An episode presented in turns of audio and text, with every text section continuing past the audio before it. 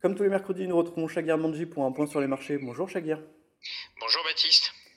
Un des événements de cette semaine, c'est on a encore des chiffres décevants venus de la Chine et donc euh, on parle d'un plan de relance euh, du, gouvernement qui pourrait un peu euh, redynamiser cette économie.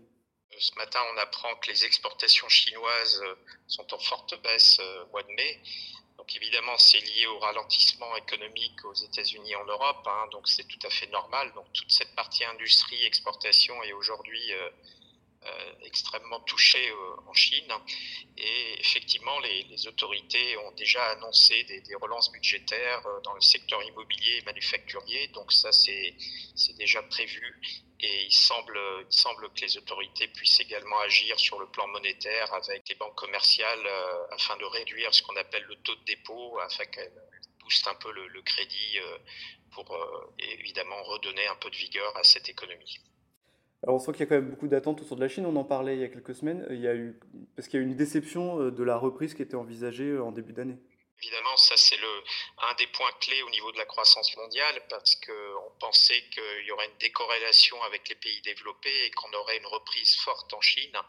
Malheureusement, c'est pas le cas. Alors la reprise n'est pas remise en cause, mais c'est plus, je dirais, le côté manufacturier qui pèse énormément et le côté service n'est pas euphorique pour le moment, alors que les, Chinois, comme comme les Occidentaux, ont accumulé beaucoup de d'épargne.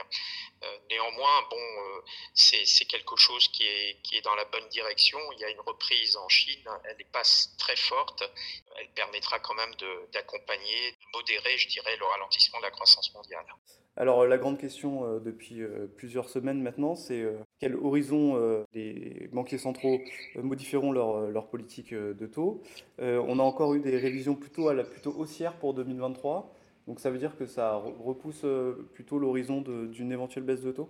Oui, alors ce qu'on peut observer de la part des économistes, globalement, c'est plutôt une révision à la hausse de la croissance en 2023 et une révision à la baisse sur 2024. Donc tout est décalé dans le temps on voit effectivement cette résilience de l'économie à la fois aux États-Unis et en Europe. Hein. On parlait de récession, elle n'arrive toujours pas aux États-Unis. Mhm. Et de l'autre côté, on voit que les chiffres de l'inflation, en tout cas sur avril par rapport au mois de mars, c'est la stabilité.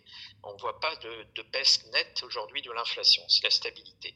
Donc tout ça pour dire que euh, très probablement on aura une dernière hausse des taux d'ici l'été aux États-Unis et peut-être l'automne euh, pour la BCE.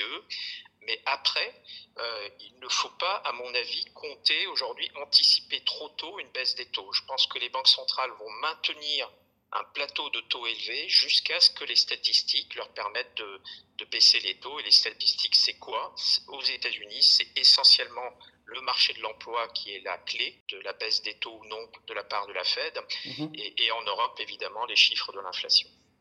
Alors pour finir, on va faire un petit point sur euh, vos allocations chez Taylor. Euh, est-ce que vous avez fait des, changements? Est-ce qu'il y a eu beaucoup de mouvements au cours du mois de mai? Alors non, au mois de mai, c'est vrai qu'on a eu un mois historiquement faible en termes de transactions. Mhm. On n'a pas eu beaucoup de mouvements.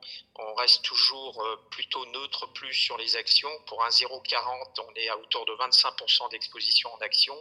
Et on est très concentré sur le crédit avec deux parties une partie donc crédit investment grade en Europe avec une duration faible de 2,2 années et un rendement actuariel proche de 5%, donc très intéressant, et une autre partie plutôt emprunt d'État très long aux États-Unis entre 15 et 20 ans est très court en Europe, autour de 5 ans.